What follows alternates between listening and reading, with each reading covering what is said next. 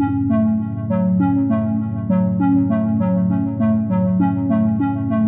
último sábado, dia 5, a Lagoa se chocou com o caso do garoto de 7 anos encontrado morto no bairro do Clima Bom.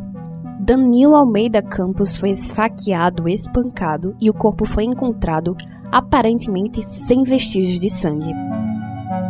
Uma semana se passou e, entre acusações de agressão aos policiais que cuidavam do caso e linhas de investigações descartadas, pouco se sabe sobre o que aconteceu entre o momento em que o menino desapareceu, na sexta-feira, dia 4, e a hora da morte. O filho não fazia mal a ninguém. Era um menino tranquilo, brincava de chibra. Não mexia com ninguém, só sete aninhos, meu filho só tem sete anos. É uma injustiça que fizeram com meu filho.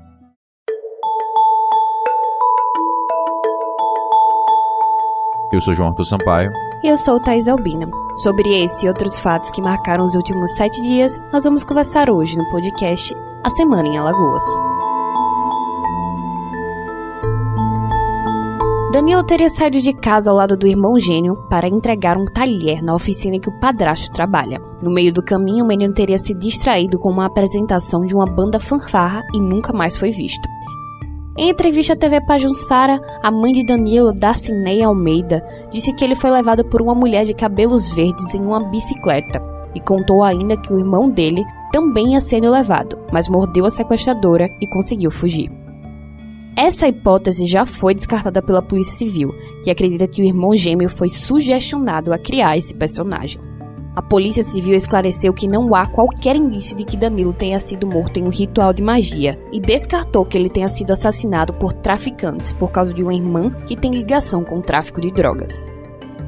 Pouca coisa se sabe sobre o que aconteceu e menos ainda das linhas de investigações apuradas pela polícia.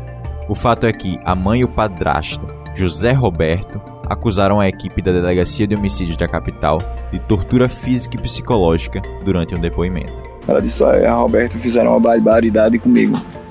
O que foi, minha filha? Me xingaram, deram tapa nas minhas costas. Eu já morrendo de sede lá, pedi água. A mulher disse que não ia dar água. Tá bem, minha filha, vamos deixar. Só que Deus resolva.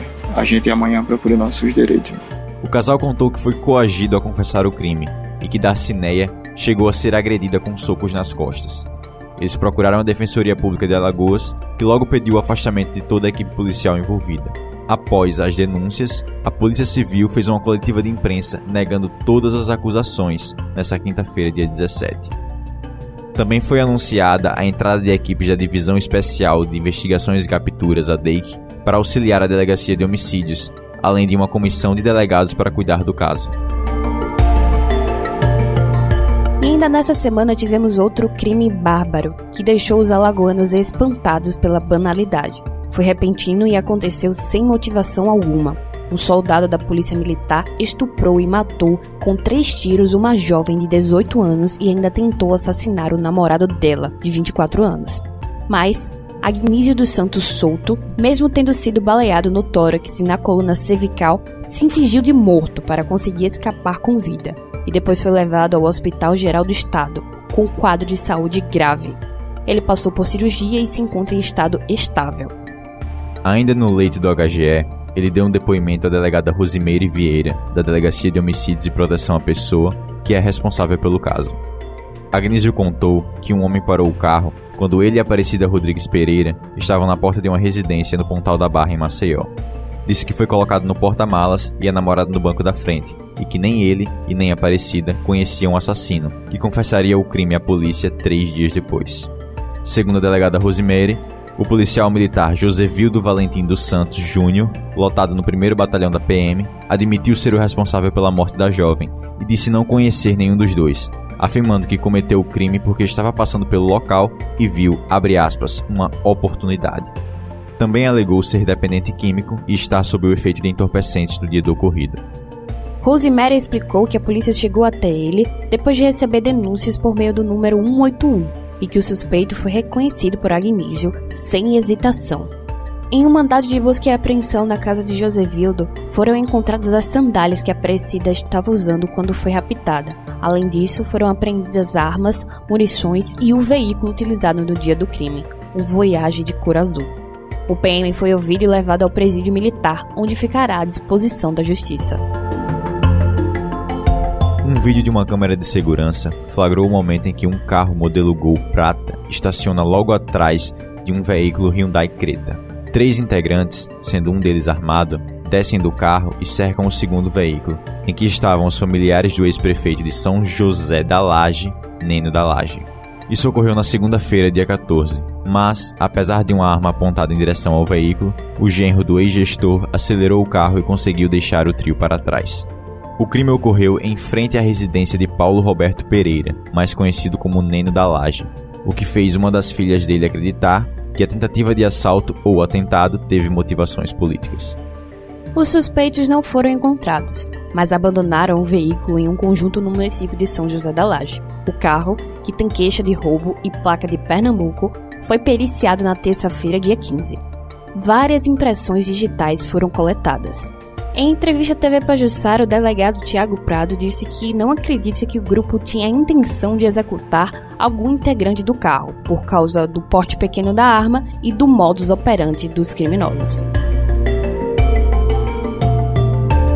E na madrugada de terça-feira, dia 15, Alagoas perdeu uma figura ilustre. O historiador maragogiense Disseu Lindoso faleceu aos 87 anos. O escritor estava internado na unidade de terapia intensiva do Hospital Geral do Estado desde o dia 9 de outubro deste ano, após sofrer um aneurisma cerebral. O governador Renan Filho, do MDB, e o prefeito de Maragogi, Fernando Sérgio Lira Neto, lamentaram a morte do autor e a reitora da Universidade Federal de Alagoas, Valéria Correia, decretou um luto oficial de três dias. Em 2011, Disseu recebeu o título de Doutores Honoris Causa da UFAL durante as comemorações dos 50 anos da instituição. Em dezembro do ano passado, foi homenageado na primeira Feira Literária de Maragogi. Dentre suas principais obras estão A Utopia Armada, Rebeliões de Pobres nas Matas do Tombo Real, 1832 a 1850, publicada pela Paz e Terra, em 1983. A Formação Alagoas Boreal, publicada pela editora Catavento, no ano 2000. E Razão Quilombola, estudos em torno do conceito quilombola de nação etnográfica, publicada pela Edufal em 2011.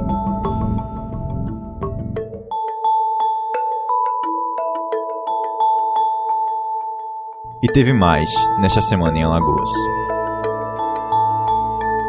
Ainda faltam dois meses para acabar o ano e Alagoas já registrou 100 casos de justiçamento, ou seja, casos em que a população tenta fazer justiça com as próprias mãos.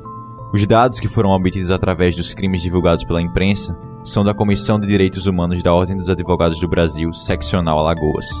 No ano de 2018, a OAB registrou 116 casos e 13 mortes. Porém, 2019 ainda não acabou e 15 pessoas já foram mortas desta forma. Em breve, a Comissão dos Direitos Humanos vai solicitar uma reunião com a Secretaria de Segurança Pública. Foragido desde o dia 9 de outubro, o ex-secretário de Estado de Prevenção à Violência de Alagoas, Jardel Aderico da Silva, se entregou à polícia na quinta-feira, dia 17, e foi levado ao sistema prisional. Aderico foi alvo de uma operação de combate a desvio de recursos públicos destinado à saúde e educação, realizada pelo Ministério Público da Paraíba. Além de desvios, o ex-secretário também é acusado de corrupção e lavagem de dinheiro. Segundo informações da assessoria da Secretaria de Estado de Ressocialização e Inclusão Social, a SERES, Aderico está detido em uma cela especial do presídio Baldomero Cavalcante. Alagoas apresentou uma redução nos índices criminais pelo 15º mês consecutivo. Isso de acordo com o balanço mensal divulgado pelo próprio governo do estado, com dados do Núcleo de Estatística e Análise Criminal da Secretaria de Estado da Segurança Pública, a SSP. A redução, que foi verificada na comparação entre os meses de setembro de 2018 e de 2019, é de 12,5%. Os homicídios caíram de 120 para 105, os crimes contra o patrimônio caíram de 56 para 32 e houve uma redução de 30,7% nos casos de roubo de moto. O governador Renan Filho esteve com o ministro Sérgio Moro e apresentou os dados de redução da violência em Alagoas. De acordo com Renan, o ministro garantiu se empenhar para conseguir verbas para o CISP tipo 3.